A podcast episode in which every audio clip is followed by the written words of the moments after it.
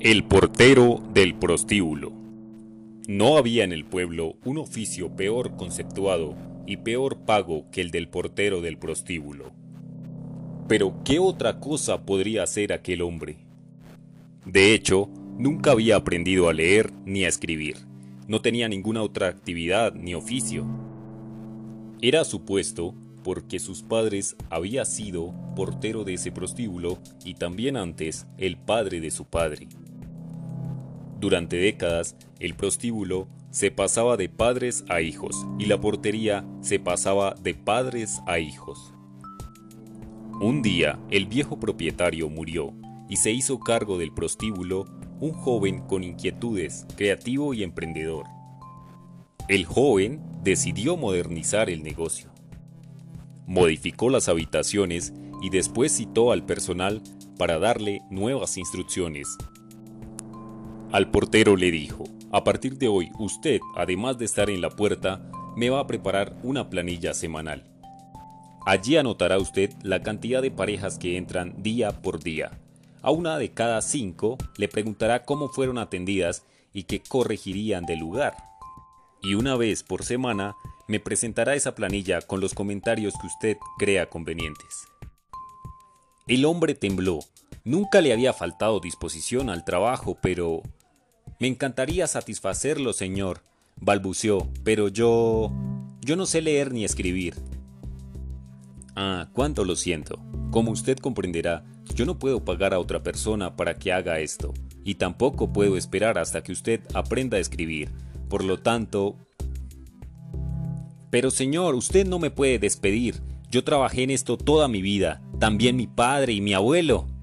No lo dejó terminar. Mire, yo comprendo, pero no puedo hacer nada por usted. Lógicamente le vamos a dar una indemnización, esto es una cantidad de dinero para que tenga hasta que encuentre otra cosa. Así que lo siento, que tenga suerte. Y sin más, se dio media vuelta y se fue. El hombre sintió que el mundo se derrumbaba. Nunca había pensado que podría llegar a encontrarse en esta situación. Llegó así a casa, por primera vez, desocupado. ¿Qué hacer? Recordó que a veces en el prostíbulo, cuando se rompía una cama o se arruinaba una pata de un ropero, él con un martillo y clavos se las ingeniaba para hacer un arreglo sencillo y provisorio. Pensó que esta podría ser una ocupación transitoria hasta que alguien le ofreciera un empleo. Buscó por toda la casa las herramientas que necesitaba, solo tenía unos clavos oxidados y una tenaza mellada tenía que comprar una caja de herramientas completa. Para eso usaría una parte del dinero recibido. En la esquina de su casa se enteró de que en su pueblo no había una ferretería y de que debía viajar dos días en mula para ir al pueblo más cercano a realizar la compra. ¿Qué más da? pensó y emprendió la marcha. A su regreso traía una hermosa y completa caja de herramientas. No había terminado de quitarse las botas cuando llamaron a la puerta de su casa. Era su vecino. Vengo a preguntarle si no tiene un martillo para prestarme. Mire, sí, lo acabo de comprar, pero lo necesito para trabajar. Como me quedé sin empleo, bueno, pero yo se lo devolvería mañana bien temprano. Está bien, replicó él.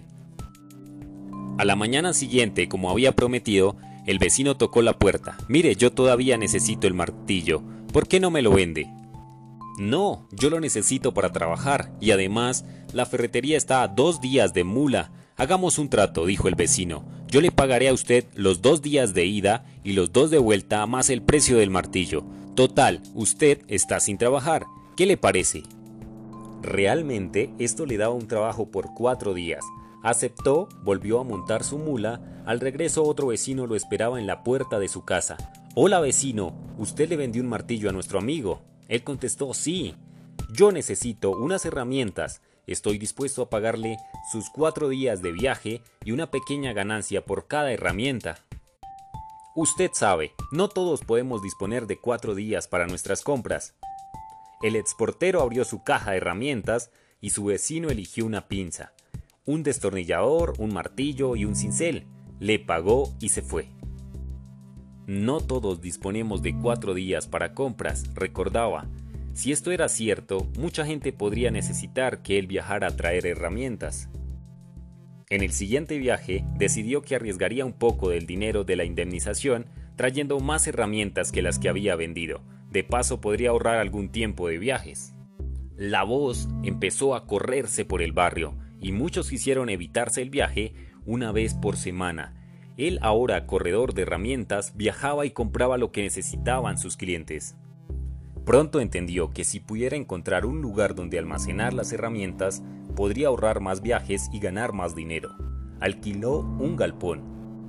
Luego le hizo una entrada más cómoda y algunas semanas después, con una vidriera, el galpón se transformó en la primer ferretería del pueblo. Todos estaban contentos y compraban en su negocio. Ya no viajaba de la ferretería del pueblo vecino, le enviaban sus pedidos, él era un buen cliente.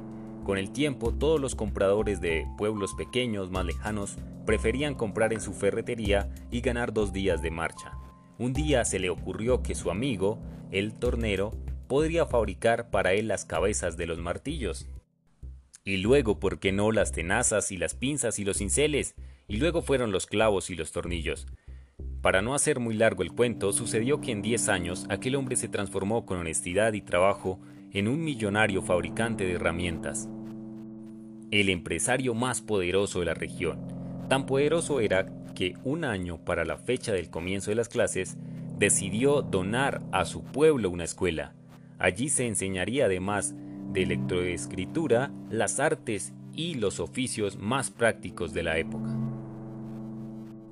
El intendente y el alcalde organizaron una gran fiesta, de inauguración de la escuela y una importante cena de agasajo para su fundador.